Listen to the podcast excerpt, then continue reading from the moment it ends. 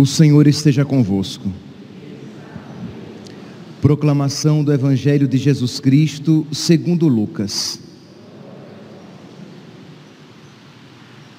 Naquele tempo, Jesus disse aos discípulos: Um homem rico tinha um administrador que foi acusado de esbanjar os seus bens.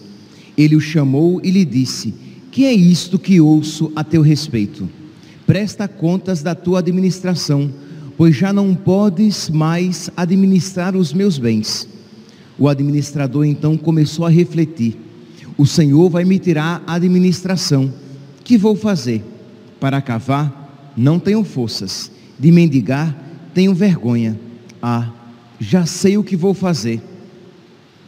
Para que alguém me receba em sua casa quando eu for afastado da administração então ele chamou cada um dos que estavam devendo ao seu patrão e perguntou ao primeiro: Quanto deves ao meu patrão? Ele respondeu: Cem barris de óleo. O administrador disse: Pega a tua conta, senta de, depressa e escreve cinquenta. Depois ele perguntou a outro: E tu, quanto deves? Ele respondeu: Cem medidas de trigo o administrador disse: Pega a tua conta e escreve 80. E o Senhor elogiou o administrador desonesto, porque ele agiu com esperteza. Com efeito, os filhos deste mundo são mais espertos em seus negócios do que os filhos da luz. Palavra da salvação.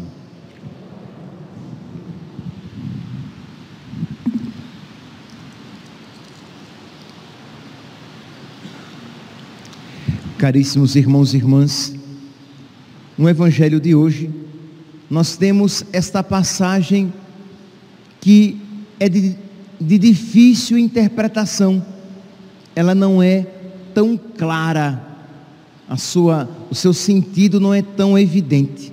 É uma parábola, nosso Senhor conta esta parábola do administrador infiel. Para que nós possamos entender esta parábola e todas as outras, nós precisamos ter em mente que uma parábola é sempre uma realidade ou criada ou tirada da vida real. Isto é, Jesus, no caso, se utiliza ou de, uma, ou de um exemplo da vida real, ou de uma realidade que ele cria, mas para ensinar um ponto em particular. Então, não pegue uma parábola e queira tirar de toda a parábola, de todas as atitudes apresentadas na parábola, um exemplo a ser imitado. Esse não é o caminho da interpretação de uma parábola. Você lê a parábola e você percebe qual é o ensinamento central, o que é que se quer ensinar, principalmente, primordialmente, com aquela parábola. Aí sim, você toma aquele ensinamento principal, porque o restante é acidental. E nem sempre tem um ensinamento espiritual, isto é, nem sempre tem algo a ser aplicado na nossa vida. Então, nós estamos aqui diante de uma parábola. Existe um ensinamento central, um ponto espiritual. O restante nós não iremos nos ocupar, porque não tem finalidade a nos instruir. Então, qual é o ponto aqui principal? Jesus, ele quer nos ensinar que nós devemos ter sabedoria naquilo que nós fazemos, que nós devemos saber nos utilizar dos dons que ele nos deu para que nós atinjamos a finalidade da nossa vida, que nós devemos ter sabedoria, que nós devemos ter é esta prudência, essa santa esperteza que os pecadores têm na sua vida, é, assim como os pecadores têm uma esperteza nos seus atos, Os filhos da luz precisam ter esperteza nas suas atividades. Mas o que é que o Senhor observa? Que os filhos das trevas são muito mais espertos, são muito mais inteligentes naquilo que eles fazem do que nós, naquilo que nós executamos para a glória de Deus e para a nossa salvação. Então vamos lá, vamos agora fazer uma aplicação bem prática. Qual era a finalidade da vida desse administrador infiel? Ora, final, está óbvia aqui a finalidade da vida dele. A finalidade da vida dele era ter uma vida tranquila. A finalidade da, da vida dele era ter uma vida confortável. A finalidade da vida dele era ter uma vida feliz neste mundo.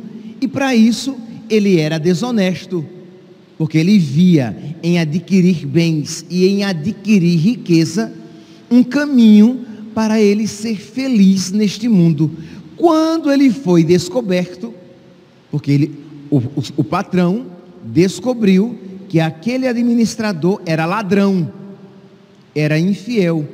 Quando o administrador, quando o patrão descobriu, disse: Eu vou te demitir. Presta contas da tua administração. O que foi que ele fez? Ele ficou deprimido? Ele ficou cabisbaixo? Ele perdeu o foco? Não.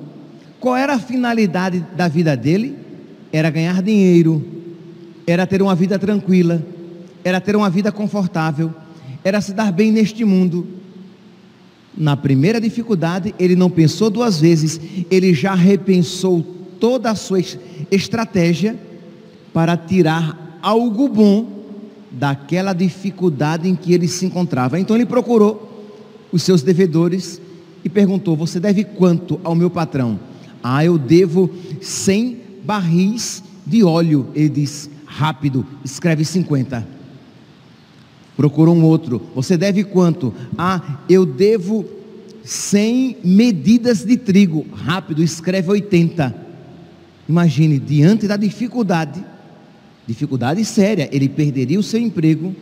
Este homem que tinha como meta ter uma vida tranquila, confortável, ter riqueza neste mundo, ele já teve essa esperteza para mudar a sua estratégia e tirar algo para ele, algo bom daquela situação difícil em que ele se encontrava. Quando Jesus vê esta esperteza, esta inteligência, Jesus diz: ela é admirável.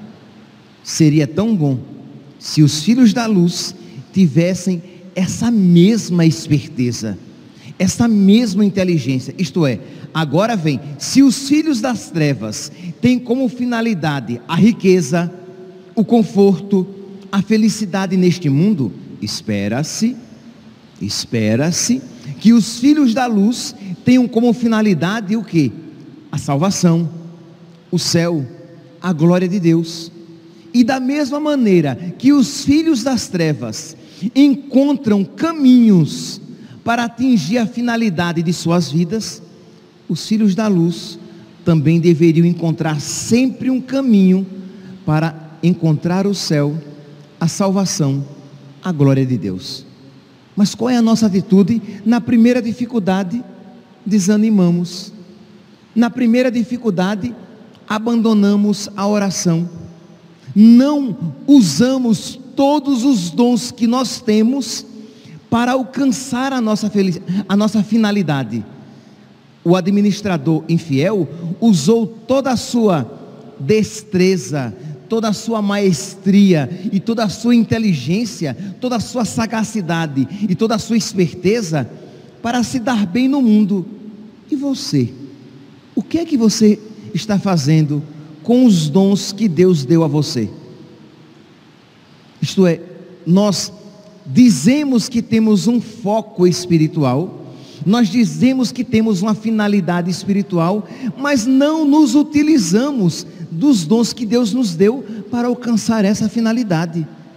Mas, meus santos, nós precisamos pedir a Deus que conceda a nós esta santa criatividade. Estamos hoje celebrando a primeira sexta-feira do mês, em que nós nos recordamos do sagrado coração de nosso Senhor. Ora, nós sabemos que Deus nos ama e nós sabemos que Deus quer ser amado por nós, porque Deus sabe que nisto consiste a nossa felicidade. Peçamos a Deus então a graça de amá-lo. E quando Deus, meus santos, nos conceder a graça de amá-lo, nós iremos ver o quanto nós nos tornaremos criativos, o quanto nós nos tornaremos, no sentido bom da palavra, espertos, inteligentes, sábios, porque o amor nos concede esta sabedoria. Quando uma pessoa ama, ama de verdade, ela sempre encontra ocasiões para manifestar aquele amor. Quando uma pessoa ama, ama de verdade, ela sempre vai encontrar um caminho para amar com mais profundidade, inclusive até com o próprio sofrimento. Uma pessoa que ama se utilizará até do sofrimento para amar. Ela amará na alegria e na tristeza, na saúde e na doença, porque é próprio do amor amar sempre, em todas as circunstâncias, de modo que, se você percebe que você na sua vida espiritual, isto é, se você na sua busca de Deus, na busca do céu, você está desanimando, você não está sabendo se utilizar dos dons que Deus deu a você para alcançar o céu, a salvação, o amar a Deus, a glória de Deus, se você não está isso alcançando, é porque está faltando amor no seu coração.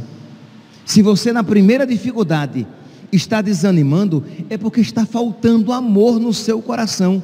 Eu pergunto, vou usar agora a palavra amor de uma maneira um pouco inadequada, mas eu pergunto: faltava amor ao dinheiro a este administrador infiel? Não.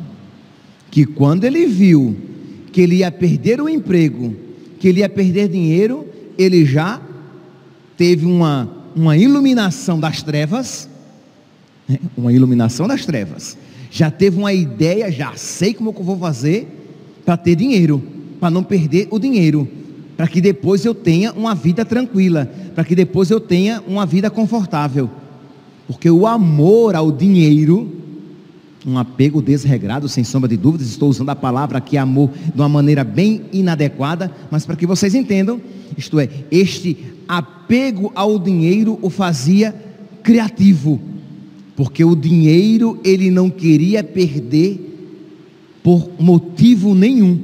E como ele não podia perder o dinheiro, por como ele não podia perder, a pergunta é: você está aberto a todas as possibilidades para ir para o céu?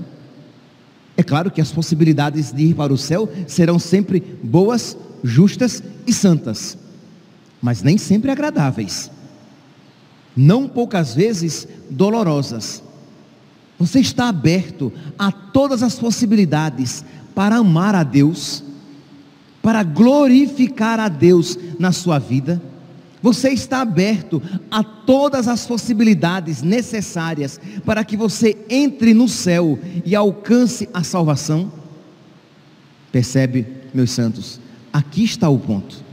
Nós não estamos abertos a todas as possibilidades. Nós queremos ir para o céu, desde que não custe muito. Mas esse administrador infiel, ele estava disposto a ganhar dinheiro, mesmo que ele mentisse roubasse e fosse desonesto de todas as maneiras, porque o foco que ele tinha era o que? Ter uma vida tranquila, ter uma vida confortável, ter prazer neste mundo, ter segurança econômica. E para alcançar esta, entre aspas, felicidade terrena, ele usou todos os artifícios que estivessem à sua disposição. Quando nós vemos o mundo os artifícios que o mundo se utiliza para perder os nossos filhos, para, para perder as nossas almas. como o mundo é criativo com o pecado. Como o diabo é astuto, isto é, como ele sabe que se ele apresentar o inferno tal qual ele é, nós para o inferno não iremos querer seguir, ele põe prazeres e ilusões no caminho para que nós estejamos dispostos a seguir este caminho e acabar caindo no inferno, que esta é a sua finalidade. Mas ele é criativo. Os filhos das trevas são criativos de, de apresentar de tal maneira o mal que nos parece um bem, de nos apresentar de tal maneira a mentira que aparece mesmo até a verdade. Embora, se nós pararmos um pouco para refletir, nós veremos que aquilo é mal, mas é apresentado de uma maneira tão atraente que se torna quase que irresistível.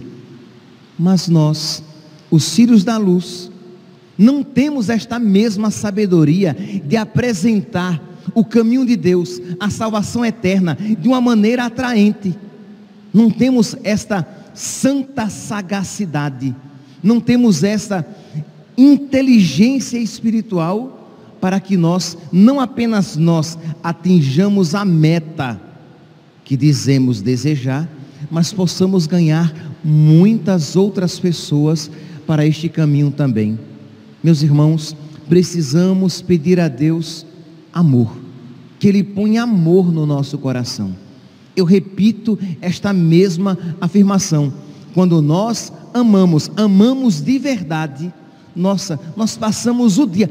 Pense aqui, se você já, e eu acho que os casados aqui vão poder dizer isso de uma maneira bem adequada. Quando você estava apaixonado no início do seu relacionamento com a sua esposa, com o seu marido, então você passava o dia pensando em como agradá-lo, em como agradá-la, em o que fazer para tirar um sorriso do rosto da pessoa amada porque é próprio de quem ama a criatividade. Mas quando você deixa de amar, você já não se importa mais tanto com aquela pessoa.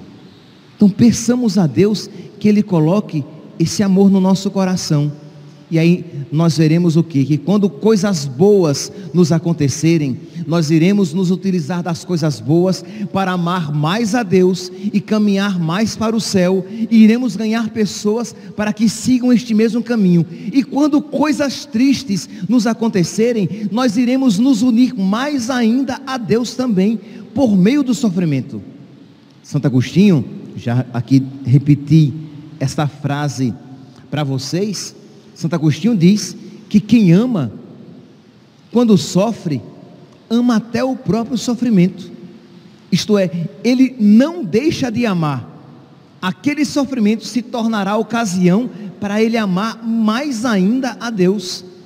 Santa Teresa de Calcutá, que sabia que o caminho de se unir a Deus que o sofrimento era um caminho privilegiadíssimo de se unir a Deus. Isto é, aquela santa mulher estava tão determinada em amar a Deus e em se encontrar com Deus, em alcançar a sua salvação e em ir para o céu, que ela conseguia ver até naquilo do qual todos nós queremos fugir, no sofrimento, um caminho de se configurar mais estreitamente ao seu amado, ao ponto dela dizer: Eu quero amar, amar até doer, até quando custar. Percebe aqui a, a inteligência espiritual desses homens e mulheres, destes santos que faziam do sofrimento um caminho estreitíssimo um caminho mais perfeito, um caminho mais configurado de união. Mas por quê? Porque eles amavam. Amemos, meus santos, mas amemos o que deve ser amado, amemos a Deus, amemos a vida santa, amemos a, as virtudes, amemos o coração de Nossa Senhora, que vai nos ensinar a amar cada vez mais nosso Senhor Jesus Cristo.